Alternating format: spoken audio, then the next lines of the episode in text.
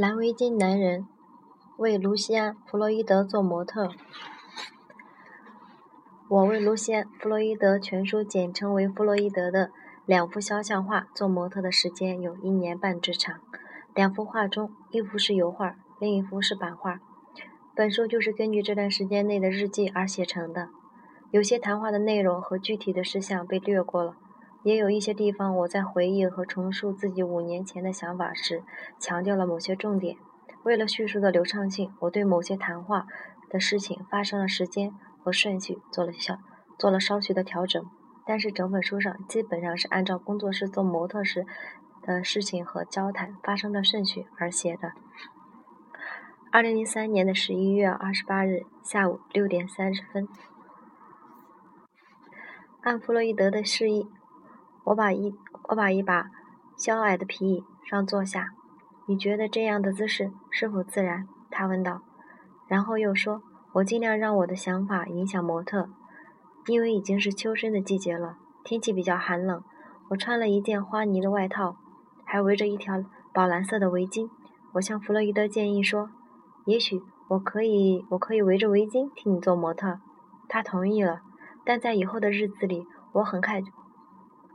我很快就明白了，在工作的过程中，他的旨意就是法律。我原先想，我坐下来，也许不动的时候可以看看书，就随身带了一本书去工作室。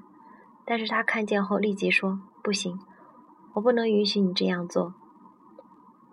我已经看，我已经看到了发生其他的事情的可能性。”他一下子就认定了，如果如果他不允许我看书，以后我还会提出其他的事情的要求。在我坐下以后，弗洛伊德用粉笔在画板上画出了椅子四条腿的具体位置。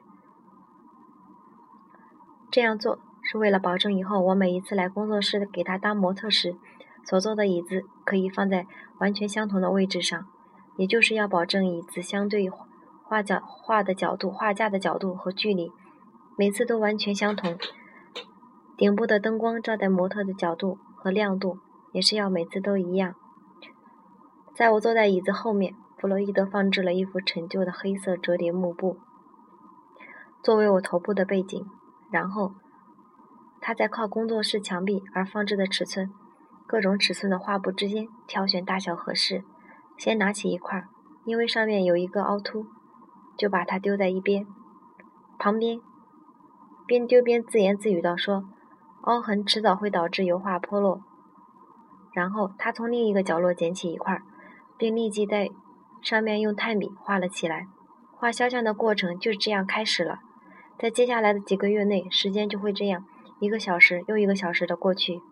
暗暗的工作室里，我坐在笼罩着我的光线下，开始了我自己的观察和冥想。很久以来，我一直相信弗洛伊德是真正的大师，是我们这个时代最伟大的画家之一。有一次喝下午茶时碰到他，我就带着试探的心情对他说：“如果他想画我的话，我可以抽时间出来。”当时的动机之一与其他的肖像画家主角差不多，既想要一幅标准的肖像画，以证实自己的存在。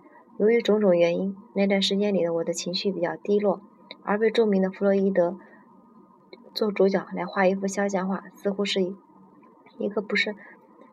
不顺利的情势下摆脱的坏心情、振奋精神的好办法。另一个原因则是好奇心，想看看作为艺术、作为艺术品的肖像画是怎样被创作出来的。多年来，我的思维、写作和演讲大多与艺术有关。去亲身经历一件艺术品的创作过程，想法很吸引我。当我试着提出给弗洛伊德做模特的建议时，并没有奢望他会接受。我想，他也许会礼貌地说一些。不置可否的话，比如啊，这是一个不错的主意，也许以后有机会我们可以来做这件事之类的话。但出人意料，他回答说：“下周你能抽出一个傍晚的时间出来吗？”在那之前，我已经确认了弗洛伊德弗洛伊德很久，差不多有十多年的光景了。很多时候，我们是朋作为朋友在一起，有时候也以艺术一评论家的身份对艺术家进行访谈。我和他一起吃过无数次饭，多次多次一起参加画展，一起欣赏爵士音乐会。我还多次拜访他的工作室，观看最近完成的正在创作的作品。然而，这一次和往和以往不一样，我将不是去看作品，而是将在作品里，或者至少这是一个可能将在作品里的开始。做模特的经历和感觉，似乎介于深度的冥想和在理发店里的理发者两者之间。集中注意力和保持警醒的感觉挺好，但没有任何其他的需要做的事情，除了偶尔回应画家特定的要求，诸如“你不介意把头稍微移动一点吧？”“你能把围巾往那边挪一寸吗？”“他看起来有点太正式了。”等等。有的时候一丝不动地坐着，似乎是一件令人尴尬的事情。整件事情涉及到模特的皮肤、肌肉、身体。还有就是我们的，也许真的是那么回事儿。自我。我问弗洛伊德，为他做模特的时候可不可以说话？他回答说可以。又说，也许有的时候话会听起来像一个疯子。实际上，整个肖像画的过程中，弗洛伊德都是对我时而与我交谈，时而全神贯注的创作中。在那他，在那些他全身心投入的时候，他不断的移动，其脚步就像舞蹈动作，往旁边跨一步。目不转睛地盯着我，然后手举着炭笔，在空中比比划划。他的炭笔是直立在他的手上，随着他特有的转动动作，炭笔在空中画出一颗弧形，转回到他的画布上画了一笔。在此过程中，他不时地小声自言自语：“不，不是那样的。是的，再多一点，稍微再……有的时候他声音很轻，几乎听不见。”隔一段时间，他会在自己的口袋里掏出一团棉花，放在他的画笔上擦两笔。有的时候，他会往后大退一步，歪着脑袋端详整个画面。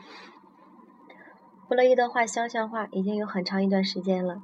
他于1922年12月初出生在德国柏林。少年时代的他就向往以后能成为一名画家。他保存下来的油画作作品最早可以追溯到20世纪30年代，那时。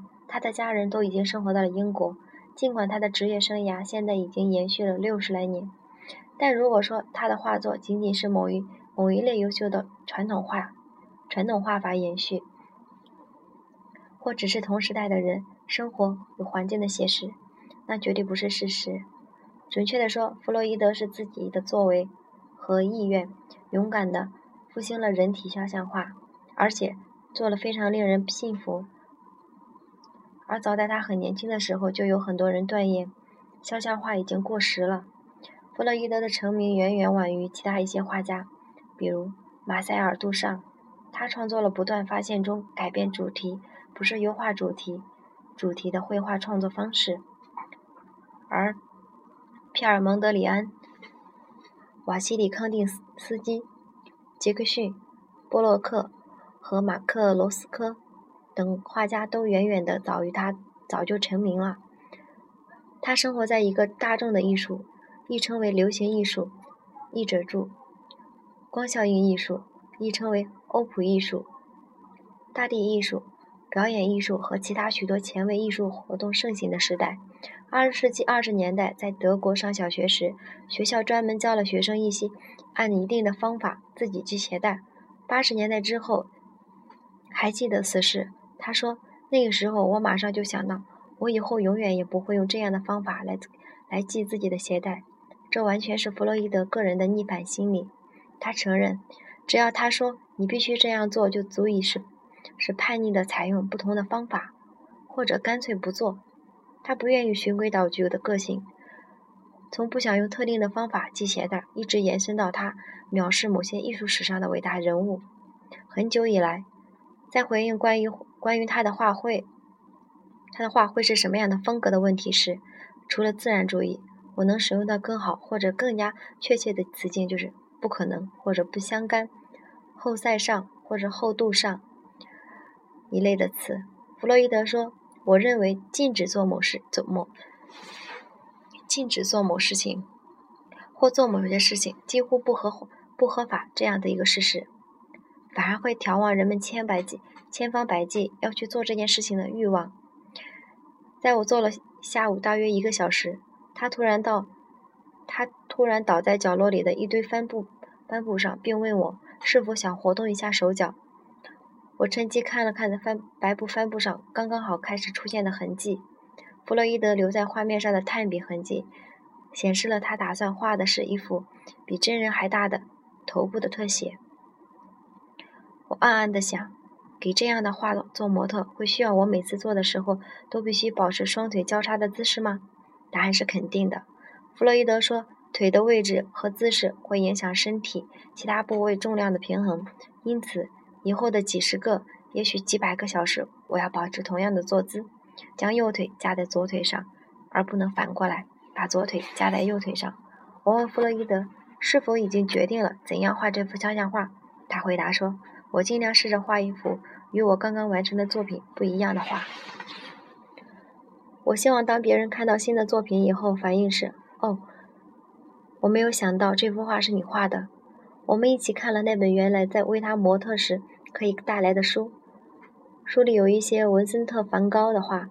弗洛伊德钟情于一幅，呃，开尔阿尔勒城外劳平劳平原广阔景。景观的风景画，梵高曾经常常在那里散步。许多人说这幅画是从日本绘画衍生出来的，但是我会很高兴的用用任何十九世纪的日本画、日本风景来换这幅画。它展现出来的美妙关于大地的感觉，不仅画出了地平线大弧度的延伸，而且也画出了大地的弧线和弧度。弗洛伊德继续说，比起用油画笔或刷子去涂一幅画。用笔或者炭笔、铅笔画出更好的作品要难得多。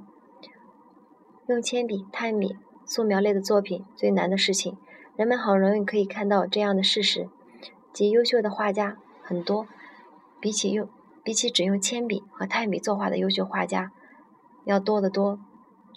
像让·奥古斯特·多米尼克·安格尔，或者是埃德加·德加。那样的两种画法都很娴熟的画家实在是寥寥无几。弗洛伊德谈起他的老朋友，也是某段时间里他的模特培根。培根时说：“他不断的乱画，我不会把那些画归类于画出来的素描的作品，但他的作品里确实有些东西。他最好的油画完全作品完全来自灵感，几乎没有素描的基础。以沃尔特希希科特为例。”即便在某些作品不是那么出色，但画中一些基本的元素将作品提升到了一定的水平。而在培根的画里，基本基本的素描元素完全不存在。然而，我们交谈的话题稍微转了一个方向。弗洛伊德对我说：“我曾拥有一幅马克思恩格斯恩斯特的画。二十六岁那年，我说服我的父亲，我买了一幅画。画面是一朵花，背景是漂亮的绿色颜色。”但是后来我对那幅画厌倦了。我认为马克思马克思恩斯特不知道他如何用的笔去画。在某个程度上，那幅画不是那么需要以素描的基础作品，是涂出来的。我觉得人们还是可以从作品中看出画家会不会画画，只用素描的方式，还是只会用印脚印的方式涂。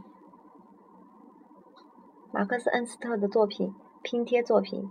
一星期仁慈，非常生动和富有想象力。有一次我去巴黎参加一个宴会，那次马克思恩斯特罗曼和他的妻子也都去了。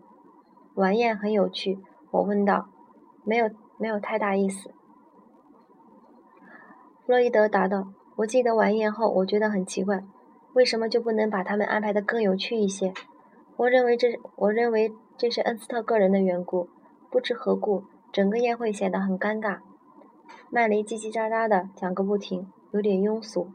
但是我很喜欢他，而恩斯特尽尽管已经非常巴黎化了，但骨子里还是德国人。至于那些法国人，他们表现出来的恶毒的时候，他们常常这样，在某个程度上仍然是留神、机警和刺激的。恩斯特的表现则是既沉闷又僵硬。谈话到此为止，画肖像画的进程又开始了。但是在我的心中，这场谈话还在继续。在艺术史学家的心目中，讲到培根，1990年、1909年到1992年，往往会同时提到弗洛伊德。两个人一起被认为伟大的英国画家，以后也许一直会被认这样认为。可以说，他们两个是搭乘的同一部车子。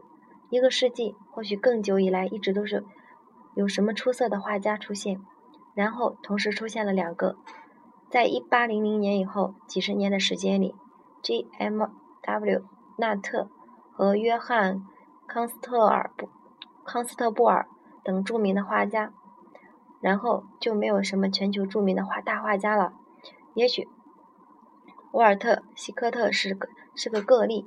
直到第二次世界大战以后，才出现了培根和弗洛伊德，就像就像特纳和康斯特布尔一样，弗洛伊德也是一也是一对相互之间有着独特关系的，培根和弗洛伊德也是一对有着相互特殊关系的画家，他们在许多方面不一样，但又在其他方面非常相像。两个人都是画人物肖像的画家，在这些画风趋向于抽象的年代。这两个人却热衷于画一些反映该时代人物的作品。他们是多年的朋友，从这一点上来说，他们之间的关系比比特纳和康斯特布尔要亲密得多。但是在许多方面，他们是相互对立的。培根是个快手，有时竟因为落笔飞快而使颜料在画面上造成泡沫和飞溅的效果，而弗洛伊德则是一个工作速度极慢的画家。培根的创作往往来源于他的想象，来源于他头脑里产生的图片。按他的说法，就是像一张张的幻灯片。而弗洛伊德尽管是一个颇有成就的画家，但从来没有发明或创造过任何东西。他说，他要让模特成为他作品的主角。画面上呈现出来的应该是只有模特的工作室里的故事。在工作室里，培根很少用真人做模特，他觉得模特按照自己的要求。摆出姿势时所造成的肢体扭曲令人很尴尬。即使有的画家，即使是画一个特定的人，他还是宁愿用照片作为创作的起点。像我们这样为弗洛伊德做模特的，在画家和被画者之间建立了一段长时间的紧密合作，在培在培根看来是不可思议的。在为弗洛伊德做模特的第一天。画像的雏形就开始浮现在画布上了。先是寥寥几笔的炭笔线条形成的出现，慢慢的看起来像一张脸了。最开始只有两个眼睛，接下来是鼻子、嘴巴，然后是浓密的眉毛、乱蓬蓬的头发。现在只是试探性的，以后不一定会照着这个样子画下去。弗洛伊德向我解释说，大约九点钟的时候，第一天的工作算是结束了。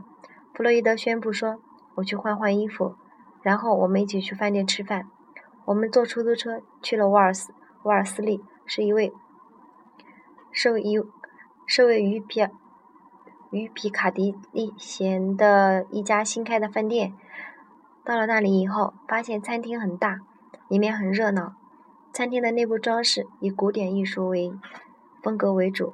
饭店是在一栋大楼里，在第一次和第二次世界大战之间。这里曾经是一个汽车商的展厅，众多的服务员适应在大堂里乱哄哄的桌子之间穿梭，穿梭的招呼着客人入座点菜，与其他其他的好事巴黎的巴黎式的小酒馆差不多。弗洛伊德认识饭店的老板中的一个，名字叫杰里米金，他们将我们相互介绍给对方，告诉我杰里米金是柔道高手，我想大概已经是黑带了，这也算是。弗洛伊德各种社会关系之一吧。